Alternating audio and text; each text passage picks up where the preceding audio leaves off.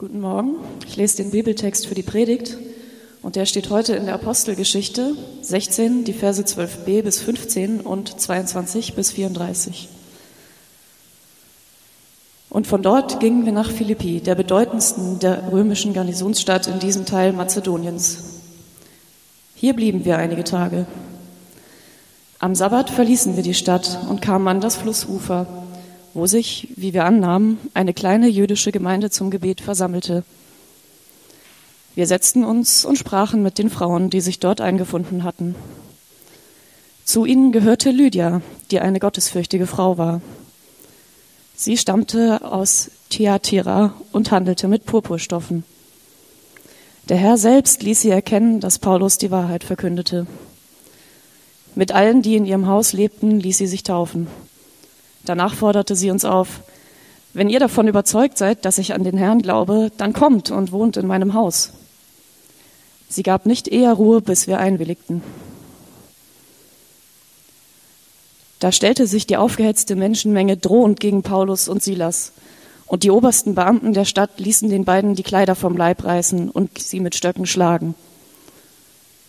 Nachdem sie so misshandelt worden waren, warf man sie ins Gefängnis und gab dem Aufseher die Anweisung, die Gefangenen zu bewachen. Also sperrte er sie in die sicherste Zelle und schloss zusätzlich ihre Füße in einen Holzblock ein. Gegen Mitternacht beteten Paulus und Silas. Sie lobten Gott laut und die übrigen Gefangenen hörten ihnen zu. Da erschütterte plötzlich ein gewaltiges Erdbeben das ganze Gefängnis bis in die Grundmauern. Alle Türen sprangen auf und die Ketten der Gefangenen zerbrachen. Aus dem Schlaf gerissen sah der Gefängnisaufseher, dass die Zellentüren offen standen. Voller Schrecken zog er sein Schwert und wollte sich töten, denn er dachte, die Gefangenen seien geflohen. Töte dich nicht, rief Paulus laut. Wir sind alle hier. Der Gefängnisaufseher ließ sich ein Licht geben und stürzte in die Zelle, wo er sich zitternd vor Paulus und Silas niederwarf. Dann führte er die beiden hinaus und fragte sie, Ihr Herrn, was muss ich tun, um gerettet zu werden? Glaube an den Herrn Jesus, dann werden du und alle, die in deinem Haus leben, gerettet, erwiderten Paulus und Silas. Sie verkündeten ihm und allen in seinem Haus die rettende Botschaft Gottes. Der Gefängnisaufseher kümmerte sich noch in derselben Stunde um Paulus und Silas. Er reinigte ihre Wunden und ließ sich mit allen, die zu ihm gehören, taufen. Dann führte er sie hinauf in sein Haus und bewirtete sie. Er freute sich zusammen mit allen, die bei ihm lebten, dass sie zum Glauben an Gott gefunden hatten.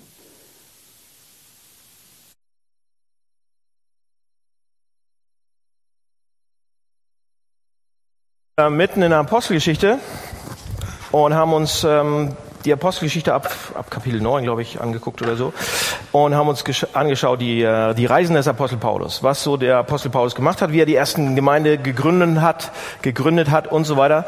Und äh, wir haben schon gesehen, dass es äh, ziemlich spannend war, was er alles so erlebt hat. Und heute seht ihr auch, da ist eine ganze Menge los im Text. Ich habe in der Mitte ein bisschen Text rausgelassen, der kommt nächste Woche. Aber wir gucken uns äh, diesen Text heute hier an und schauen, ähm, stellen uns ja die Frage bei dieser Apostelgeschichte Serie, warum ist die Kirche damals überhaupt entstanden? Warum ist sie gewachsen und, und hat das ganze römische Reich umgekrempelt? Und äh, Paulus, wie ihr wisst, der war eigentlich, bevor er Christ geworden ist, der war ein Jude. Ein jüdischer Rabbi, ein, ein Pharisäer. Der war seines Lebens lang, war der, war der äh, mit dieser jüdischen Tradition und jüdischen Lehre und äh, der biblischen Lehre aufgewachsen. Und jeder jüdische Mann, jeder jüdische Mann, ob der klein war oder groß war, die Frau nicht, aber jeder jüdische Mann hat jeden Morgen ein Gebet gesprochen. Könnt ihr nachlesen? Gibt's heute noch. Machen die heute noch. Orthodoxe Juden machen das heute noch. Und das Gebet lautete, Gott, danke, dass ich nicht als Frau, als Sklave oder als Heide geboren wurde.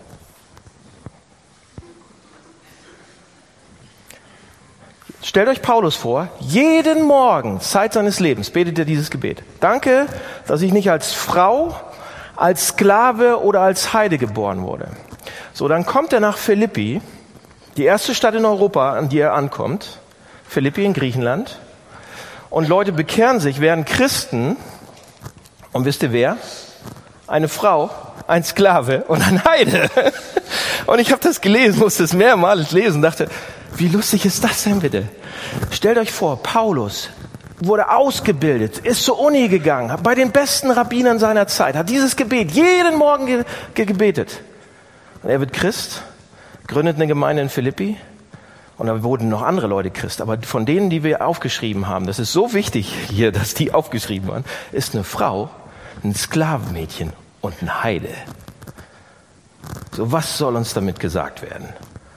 Ja? Was sagt uns das darüber, warum die Kirche so schnell gewachsen ist damals? Warum? Wie? Lass uns mal kurz diese Leute angucken. Und dann, dann, dann werden wir es schon merken, ja. Zuerst ist da ja Lydia. Im Text wird Lydia beschrieben. Lydia, sie treffen Lydia und Lydia war, wenn man so will, sie war eine Businessfrau. Sie war ein CEO. Die war erfolgreich. Die hatte Geld. Das ähm, äh, Purpur, wenn man Purpur damals äh, so, sozusagen ge, gefärbt hat mit Purpur, dann war das eine sehr, sehr aufwendige, sehr, sehr teure Sache. Und sie hat diese Purpur-Sachen verkauft. Sie war eine Purpurhändlerin. Mit Sicherheit war sie ziemlich reich. Mit Sicherheit hatte sie ihr eigenes Haus, ein großes Haus. Nachher sind alle dahin gekommen. Ja, ihr ganzes Haus ließ sich taufen und alle und die ganze Gemeinde hat sich erstmal da getroffen. Die hatte ein großes Haus. Die hatte wahrscheinlich auch noch ein zweites Haus irgendwo an der Küste. Ja, eins in Harvestuhude, ja, eins auf Sylt und wahrscheinlich auch noch eins im Wallis. Das war eine Frau, die hatte Geld, die hatte Einfluss. Und die hatte wahrscheinlich so eine kleine Boutique, ihr müsst euch echt so vorstellen, am Neuen Wall. Das war so eine Frau. Neuer Wall? Ich habe mal gehört, ich war noch nie da. Ich kann mir nichts leisten, was es da so gibt. Aber, also wenn man da hingeht, dann muss man die Taschen schon voller Geld haben oder voller Plastik. Ähm, also sie war eine Gewinnerin. Aber wir lesen auch, sie war eine gottesfürchtige Frau steht da in, unserem, in unserer Übersetzung. Gottesfürchtig ist eigentlich im Griechischen ein, ein, technischer, ein, ein technischer Ausdruck. Ja, das bedeutet eigentlich, sie war eine Heidin, also eigentlich hatte sie nichts mit Gott oder sie hat viele Götter angebetet vorher und hat aber angefangen, weil die eine gottesfürchtige Frau wurde, in der Bibel zu lesen, in der jüdischen Bibel damals und hat sich damit beschäftigt und ähm, und war sozusagen, man nannte das Proselyt. Sie war so ein, ist zum Judentum übergetreten und hat den den den den Gott der Juden sozusagen den einzig wahren Gott angebetet. Ähm, sie war eine Heidin und dann ist sie so hat versucht Gott zu finden und ihm zu dienen. Ja und dort am Fluss an diesem Morgen, wo Paulus und äh, Silas auch rausgehen, haben sie das gemacht. Sie haben gelesen, sie haben gebetet. Und, ähm, und dann lesen wir ja, die setzten sich hin. Also es war auch wahrscheinlich eine kleinere Gruppe, wenn man sich hinsetzt und mit einer kleineren Gruppe, also wenn ihr so eine große Gruppe seid wie heute Morgen, dann muss man stehen. Ich muss stehen. Ich kann mich nicht jetzt da unten hinsetzen, dann seht, sehe mich die Hälfte nicht. Also wahrscheinlich war es eine kleinere Gruppe an diesem, an diesem Wasser, an diesem Fluss. Und sie haben sich hingesetzt und über Jesus geredet. Sie diskutierten also. Es war, ja, es, und Paulus fängt an, ihnen das Evangelium zu erklären. Das steht in unserem Text. Lydia, diese erfolgreiche Businessfrau, sitzt da und fängt an, mit Paulus zu diskutieren. Und wahrscheinlich ist es folgendermaßen abgelaufen. Paulus kommt dahin mit Silas und noch ein paar anderen. Da sitzen diese Frauen und sie sagen, ah, vielleicht ist das Synagoge. Gab es wahrscheinlich nicht. Sonst ist Paulus ja immer in die Synagogen gegangen, um da zu diskutieren. Aber es gab dieses Gebetsmeeting da. Gebetstreffen und da ist er hingegangen. Und wahrscheinlich ist er dann gekommen und hat gesagt, oh, ihr lest die Bibel, ihr betet, das ist interessant. Sagt mir doch mal, was ihr gelernt habt. Sagt mir doch was, was ihr wisst. Und dann werden die Frauen wahrscheinlich sogar antwortet haben, ja, wir haben von Abraham gelesen. Von dem Versprechen, dass Gott Abraham gibt, dass er durch Abraham alle Völker auf der Welt segnen wird. Oder wir haben von Mose gelesen, wie Mose das Volk aus der Gefangenschaft, äh, so das Alte Testament, ja. Wir haben gelesen, wie Mose die Gesetze bekommen hat. Wir haben gesehen, die zehn Gebote, ganz wichtige Stelle, so für die damals. Und wir haben gesehen, wie, wie oder gelesen, wie ähm, Mose das Opfersystem bekommen hat oder den Tempel, wie der Tempel gegeben wurde und so weiter. Und, und das war irgendwie alles mysteriös, dieses Opfersystem und irgendwie auch ein bisschen verwirrend für uns heute ja auch. Lest mal dritten Mose. Hä? Was? Ich muss noch mal lesen. Nochmal, nochmal, zehnmal und naja. Ja, und für die war es wahrscheinlich so, so auch so ein bisschen so, dass sie das gelesen haben, gesagt haben, Vergebung, Sühne, Sünde, alles. Was? Das große Gesetz und dann David, dann Esther. Vielleicht mochte sie Esther sehr gerne, diese CEO-Frau, diese Unternehmerin. Ja? Esther war auch eine Königin und all diese Geschichten. Und, und, und das haben wir gelernt. Und Paulus wird wahrscheinlich gesagt haben, hm, sehr gut. Ich, er ist ein Rabbi, so wie so ein Lehrer, eins setzen, gut, gut gemacht. Äh, er wird gesagt haben, hm, sehr gut, nicht schlecht. Aber lasst euch mich den, lasst mich euch den Schlüssel geben. Lasst mich euch eine Sache geben, damit ihr das alles versteht. Ja? Lasst mich euch den Schlüssel geben, damit die Bibel auf einmal Sinn macht. Und dann sagt er, das wissen wir aus anderen Texten, den Briefen und den anderen Stellen in, in, in der Apostelgeschichte, dann sagt er, das Ganze macht nur Sinn. Das Alte Testament, alles, was ihr gelesen habt, macht nur Sinn. Die Bibel, die gesamte Bibel macht nur Sinn mit Jesus Christus. Jesus ist die Erfüllung von Abrahams Versprechen. Er ist derjenige, durch die ganze Welt gesegnet werden kann. Jesus ist die Erfüllung des mosaischen Gesetzes. Er ist der einzige Mensch, der jemals perfekt gewesen ist, das, der, der ohne Makel war, der nichts sozusagen falsch gemacht hat, der Gott mehr geliebt hat mit seinem ganzen Herzen, mit seinem Verstand, mit allem, was er hatte, mit seiner ganzen Seele, als irgendjemand sonst. Und seinen Nächsten wie sich selbst. Das ist Jesus. Ja? Und dann kommt es irgendwann dazu, dass er sozusagen sich selbst geopfert hat für viele andere. Das ultimative Opfer sozusagen wurde in diesem ganzen Opfersystem. Mit anderen Worten, er kam, er hat dieses ganze Gesetz, was war bei Mose gegeben wurde, absolut erfüllt auf den Topf, auf den Punkt. Er hätte, er hätte den Segen verdient wie niemand sonst. Er hat ein solches Leben gelebt, was Segen verdient hätte bis zum Anschlag von Gott, weil er absolut Gott gehorsam war. Und dann ging er ins Kreuz. Und er nahm das, was wir eigentlich verbockt haben, auf sich. Ja? Und wenn ich das anfange zu glauben, dass das, was ich eigentlich so verbocke, was ich falsch mache, mir einfach weggenommen wird und jemand anders dafür gerade steht, ist doch super. Ja? Und dass dadurch Segen kommt, durch Gemeinde auch und so weiter. Mit anderen Worten, was Paulus sagt, ich breche jetzt hier ab, man könnte ja weitermachen. Was Paulus sagt, jeder Prophet, jeder Priester, von dem ihr gelesen habt, jeder Held, jedes, jedes Opfer, jedes Lamm, jedes Leiden eines Dieners, jeder majestätische Herr, von dem die Rede ist, jede Rückkehr eines Königs ist Jesus. Alles, was ihr da lest, ist Jesus. Sie zeigen alle auf Jesus. Sie deuten alle auf Jesus. Und Lydia hört das und sie reagiert darauf. Wir, wir lesen das. Äh, da ist das Wort erkennen, das so viel bedeutet wie, ja, Lydia hört es und es machte auf einmal Sinn für sie. Sie hat auf einmal, irgendwas machte da Klick. Sie hatte eine, auf einmal sah sie eine ästhetische Schönheit in dem Ganzen. Sie erkannte da, warte mal, es klickt, der Groschen fällt. Ja, eines der Dinge, die, die Paulus ihr gezeigt hat, sie war, eigentlich war sie eine religiöse Person. Ja, sie, sie, sie hat, sie, Sie mochte Religion, sie war eine Suchende, sie, sie wollte Gott finden in irgendeiner Weise. Und sie hat es dann in, in, in, im Judentum sozusagen versucht zu finden. Und hat versucht, die Gesetze, die da sind, zu erfüllen. Das ist Religion.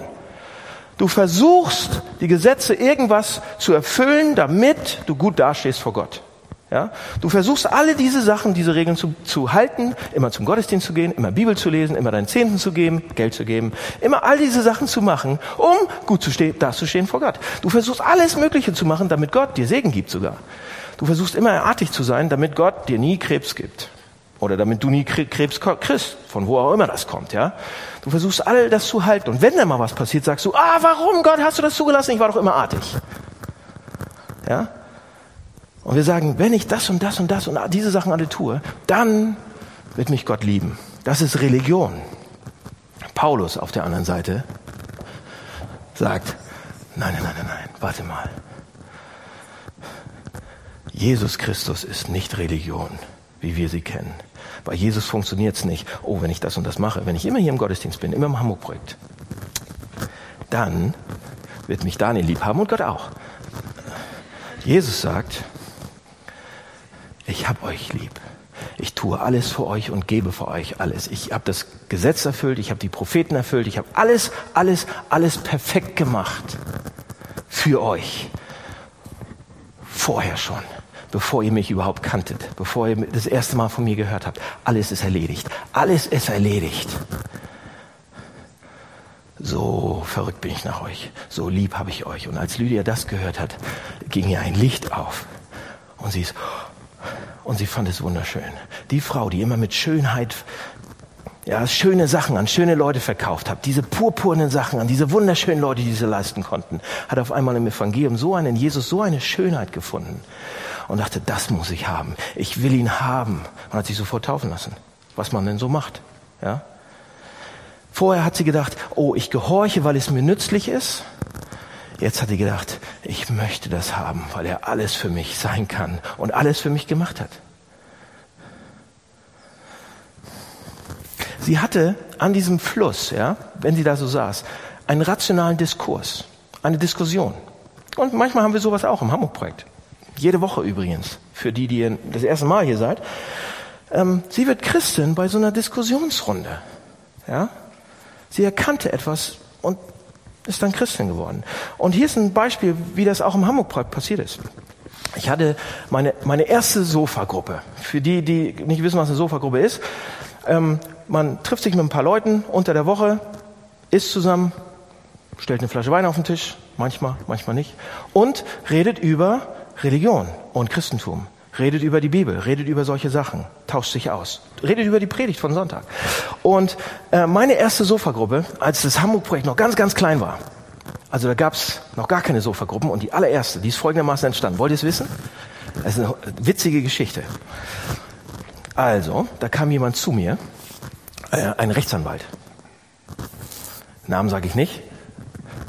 Wir nennen ihn mal, nee, sage ich nicht. Also ein Rechtsanwalt kam zu mir und der hat eine, ähm, hat eine etwas schwierige Zeit zu, äh, durchgemacht und der war Partner einer großen Kanzlei schon, war ein bisschen älter als ich und hat gesagt, ey, ich mache so eine schwere Zeit durch. Meine Frau gerade hat mich verlassen und so weiter. Äh, können wir mal Bibel lesen? Können wir mal zusammen Bibel lesen? Ich habe noch zwei Freunde von mir, die wollen auch Bibel lesen. Und ich, oh, schwitz, was, wie, Bibel lesen mit euch? So, und ich habe echt geschwitzt, bin das erste Mal hin und dachte, was wird mich da erwarten? Die haben mich zu sich in die Wohnung eingeladen, der musste ja ausziehen zu Hause, hatte so eine kleine Wohnung in St. Pauli, so in, einer, in, in, in irgendeiner von den Straßen. Und dann äh, bin ich da, St. Pauli Straße, nicht, nicht die Straße.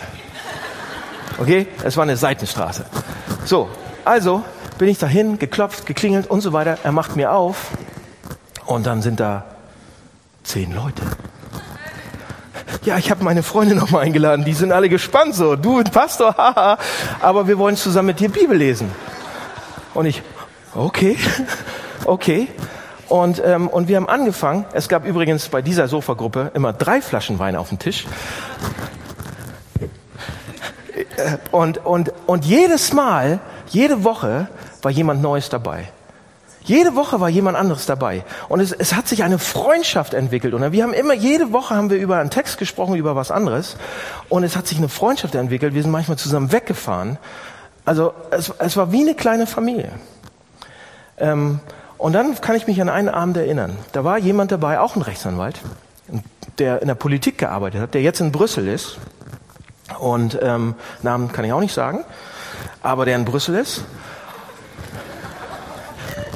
Und, und wir saßen zusammen in dieser kleinen Sofagruppe, andere Gemeinden nennen das Hauskreis, und äh, wir haben über das Evangelium gesprochen und auf einmal, alles war ruhig und auf einmal habe ich angefangen, das Evangelium zu erklären. Ich hatte keine Notizen, ich hatte nichts. Ich habe einfach nur das Evangelium erklärt. Es war mucksmäusenstill. Das war wahrscheinlich die beste Erklärung des Evangeliums jemals. Ich wusste nicht mehr danach, was ich gesagt habe. Aber in dem Moment, als ich aufgehört habe, haben alle gesagt, nur genickt. Alle waren geflasht. Und diese eine Person hat gesagt, das ist das Evangelium. Das ist das. Ich will das haben. Ich will das haben. Und er ist Christ geworden an dem Abend. Er hat gesagt, das will ich, das brauche ich. Alles andere nicht mehr. Das. Und so war die erste Sofagruppe. Heute ist es so, dass alle von der ersten Sofagruppe irgendwo auf dieser Welt verstreut sind. Einer ist in Chicago, einer ist in Brüssel, einer ist in Brüssel, einer ist da, einer ist da.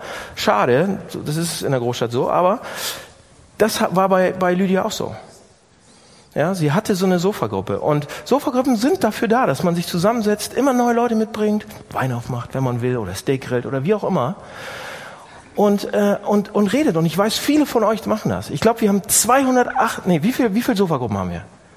Jan, wie viele Sofagruppen haben wir? 20? 20. Das bedeutet, eine Sofagruppe hat ungefähr acht bis zehn Leute. Das heißt, ungefähr 200 Leute sind in Sofagruppen. Abends haben wir wie viele Sofagruppen? Flo? A abends? Acht. 28 Sofagruppen sind fast 280 Leute roundabout in Sofagruppen. Wir sind ein paar mehr Leute, alles in allem, wenn mal irgendwann alle da, da sind und nicht in der Sonne liegen. Leute, aber ich würde mir wünschen, dass noch mehr Leute Sofagruppen aufmachen. Sowas kann passieren bei Sofagruppen. Okay? Alles klar, das war Lydia.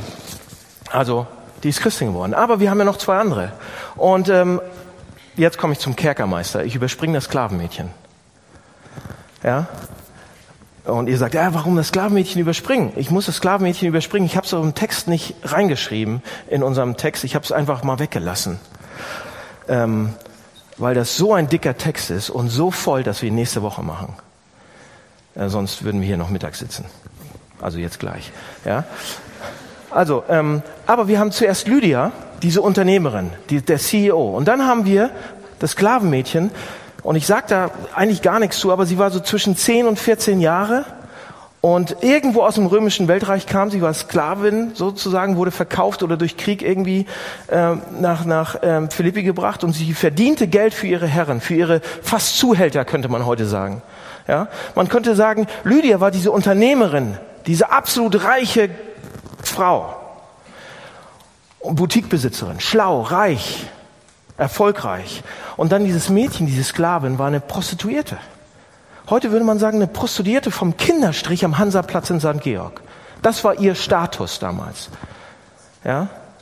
Aber wie gesagt, nächste Woche gucken wir uns sie ein bisschen mehr an, weil, ne? So, jetzt kommen wir zur dritten Person. Das dritte ist ein Mann. Mann, zwei Frauen, ein Mann. Männer können auch Christen werden, übrigens. Ja? Zwar nur einer, aber können auch Christen werden hier. Immerhin. Und dieser Mann, was war das für ein Mann?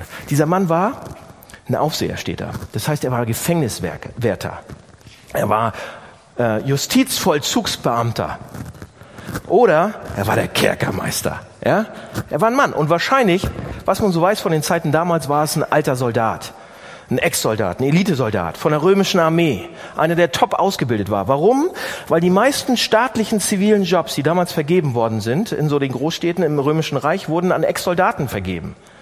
Warum? Weil das gute, sichere Jobs waren für die Altersvorsorge, für die Rente sozusagen. Und wenn man mit 40 und 50 kaum noch so Soldat sein konnte, dann wurde man so ein bisschen in den Innendienst versetzt. Immer noch für den Staat und hat einen guten Job gekriegt. Ja, und das war perfekt. Also er war ein perfekter, also er war wahrscheinlich irgendwie ein Hauptmann, ein Soldat, ein Elitesoldat. Er kannte sich mit Waffen aus, mit Folter aus, mit Gefangenen aus, mit, mit Krieg aus. Also wahrscheinlich ein harter Mann.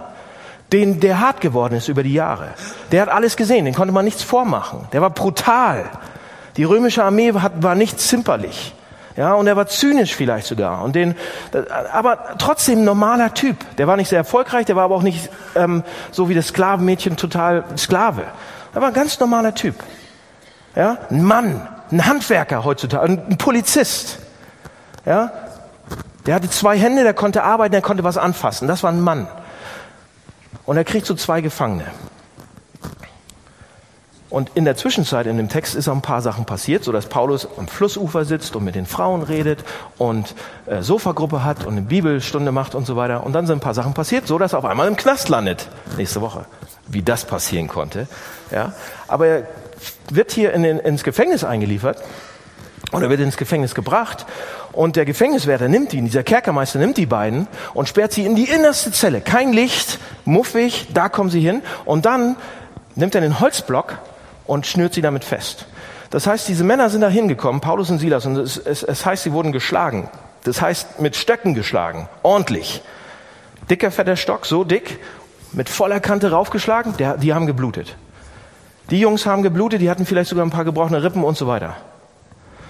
Und die wurden da hingebracht ins Gefängnis und er musste sie da noch, oder hat sie, er musste nicht, er musste nicht, er hat sie in so einen Holzblock geschnallt. Und jetzt müsst ihr euch nicht so einen Holzblock vorstellen wie in Disney World oder im Heidepark, wo man so sitzt und dann so ein Foto macht, Ding, sondern das war ein Folterinstrument.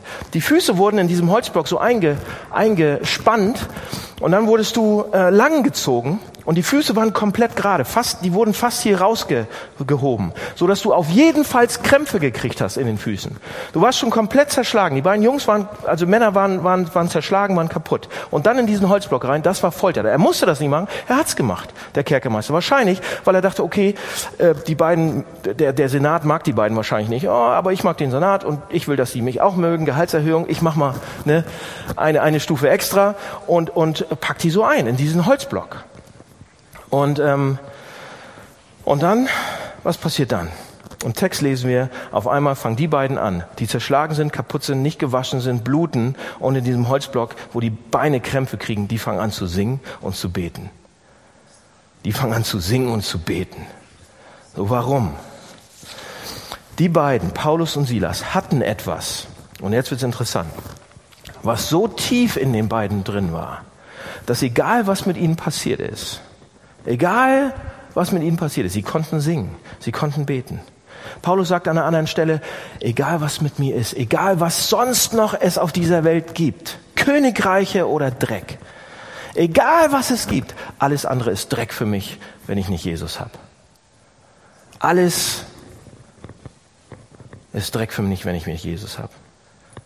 Ja?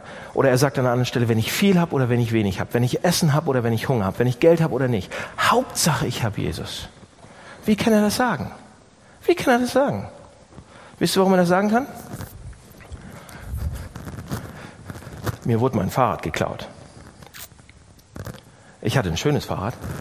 Ihr wisst das, ihr habt mir ein neues geschenkt, was, ne, was fast so schön ist wie das alte. ich hatte ein schönes, schwarzes, matt schwarzes Crossbike und das wurde mir geklaut. Am Bahnhof, war angeschlossen, alles super, aber ich habe dieses Fahrrad wirklich gemocht. Ich habe es geliebt. Es war mm, ja? Und ich komme nach Hause und ich hatte so einen Hals. Ist ja klar, dein Fahrrad wurde geklaut. Das macht man einfach nicht. Und ich komme nach Hause und meine beiden kleinen Kinder, meine beiden Mädchen merken das so ein bisschen, Papa ist sehr, hm. Und ich sag, da hat so ein böser Mann mein Fahrrad geklaut. Also wahrscheinlich ein Mann. Ein böser Mann. Ja? Ein böser Mann hat mein Fahrrad geklaut und der war böse, böse, böse. Sowas, das ist einfach nicht gut, das ist schlecht. Mir sind keine anderen Worte eingefallen, das war böse. Und wisst ihr, was meine Frau dann gesagt hat? Meine Frau hat dann gesagt, ja, der Mann war so böse, wie wir auch böse sind. Und, und das saß, Leute, weil sie hatte recht. Bin ich denn besser? Ich klaue keine Fahrräder. Bin ich denn besser? Weil ich, ich, ich tue an meiner Frau weh manchmal. Oder meinen Kindern. Ich bin auch nicht gut. Ich bin nicht perfekt. Ihr wisst das selber. Ihr seid auch nicht gut und nicht perfekt. Und Paulus hatte das so tief verstanden,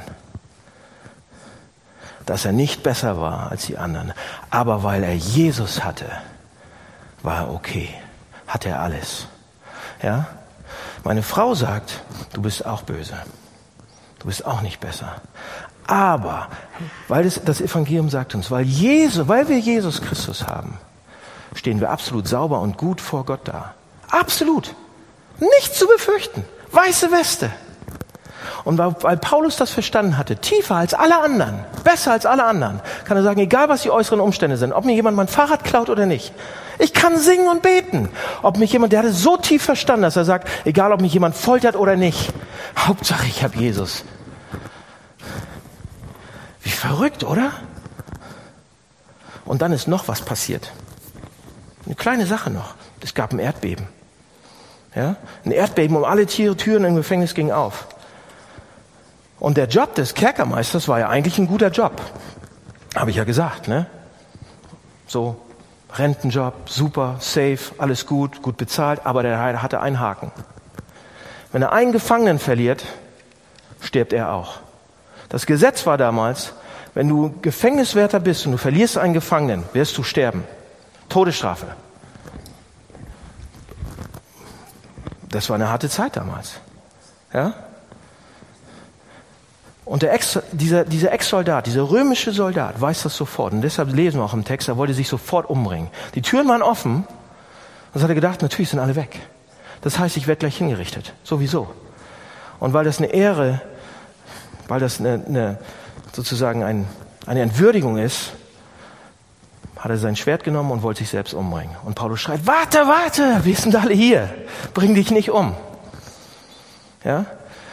Sie sind alle da geblieben, obwohl sie es nicht verdient hätten. Paulus hatte keinen Grund, dass er zu sitzen. Sie haben ihn einfach so eingesperrt. Er sollte auch nicht gefoltert werden. Brauchte er gar nicht. Und er wurde gefoltert.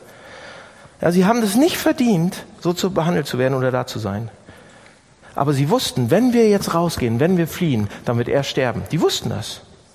Aber sie tun es nicht. Sie bleiben und auch alle anderen bleiben da. Aus irgendeinem Grund hat Paulus und Silas das geschafft, dass alle da bleiben. Sie vergelten nicht Böses mit Bösem. Sie tun es nicht. Ja, das ist alles, was der Soldat kannte. Böses mit Bösem. Schlacht für eine Schlacht. Auge um Auge. Die Jungs, Paulus und Silas, haben gesungen, obwohl sie gelitten haben und vergelten nicht Böses mit Bösem. Was ist mit diesen Männern los?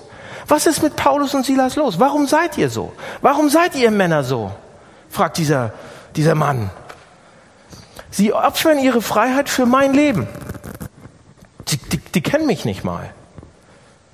So eine Haltung hatte der noch nie gesehen. So eine Liebe hatte der noch nie gesehen. Und wisst ihr, was er dann sagt? So was habe ich noch nicht gesehen. Ich will das auch. Ich will das auch. Ich will das, was ihr habt. Was habt ihr? Und wisst ihr, was Paulus antwortet? Paulus sagte, oh, wirklich?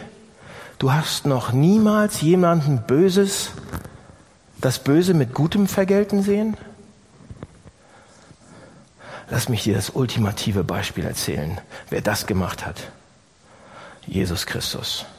Er ging in den Kerker. Er wurde eingesperrt. Er war ein Gefangener. Er wurde geschlagen und er wurde ermordet. Er hätte gehen können.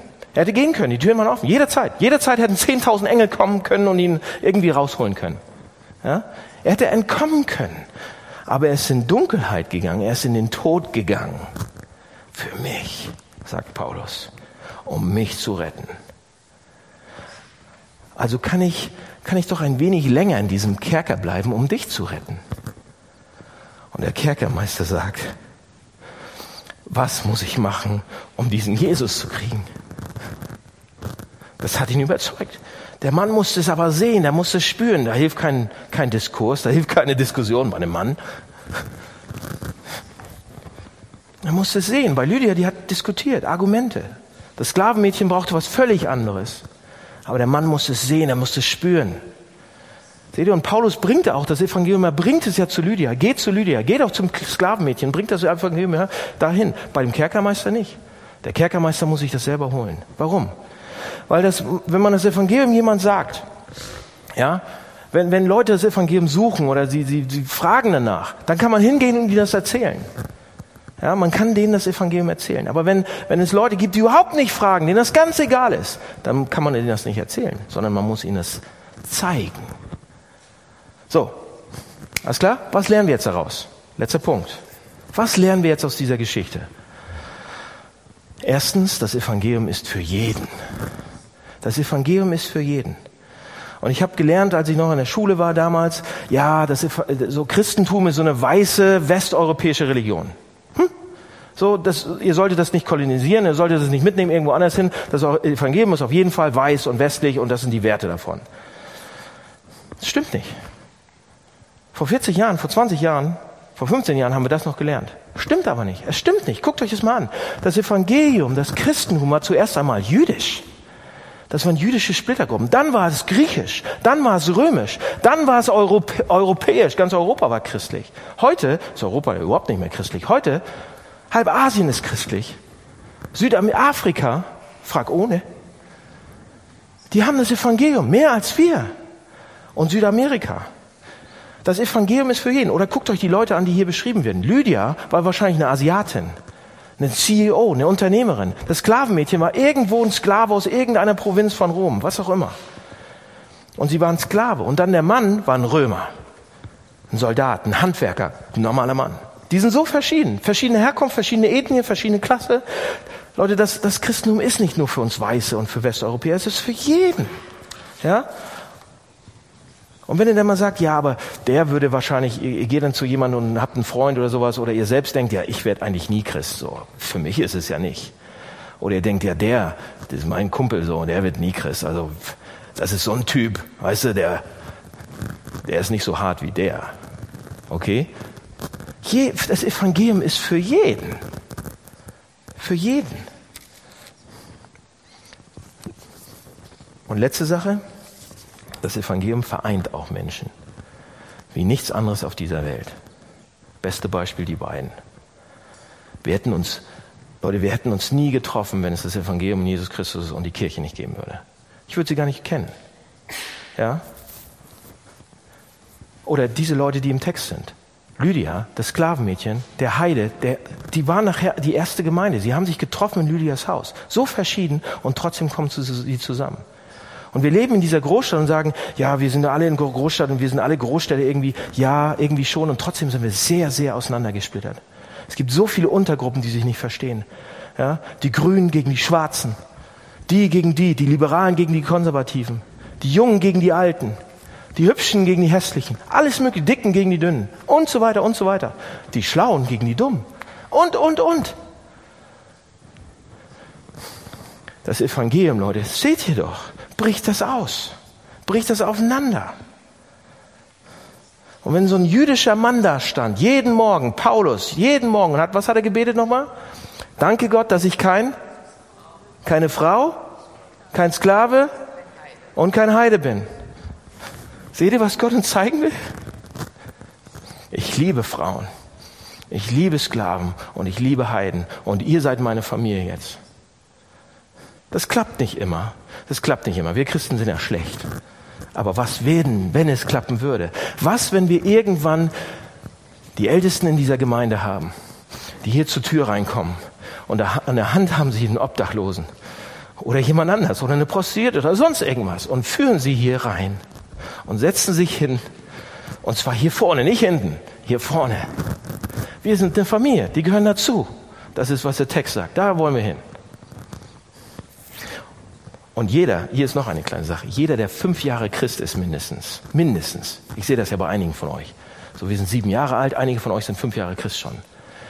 Ihr habt jetzt Freunde, die auch Christen sind in dieser, in dieser Gemeinde, die ihr sonst niemals hättet. Niemals!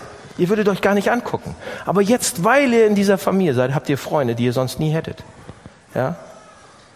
Das ist das Evangelium. Das macht das Evangelium. Es nimmt diese Sachen weg. Lasst mich beten kurz. Lieber Herr, vielen Dank für die drei oder die zwei, die wir uns heute angeguckt haben, Lydia, den Kerkermeister. Vielen Dank, dass wir lernen können von dieser ersten Gemeinde, was es bedeutet, Gemeinde, Kirche zu sein. Und lass uns nicht Stopp machen, nur weil wir irgendwie uns jetzt wohlfühlen und gut sind und zwei von meinen Freunden hier sind oder sonst irgendwie.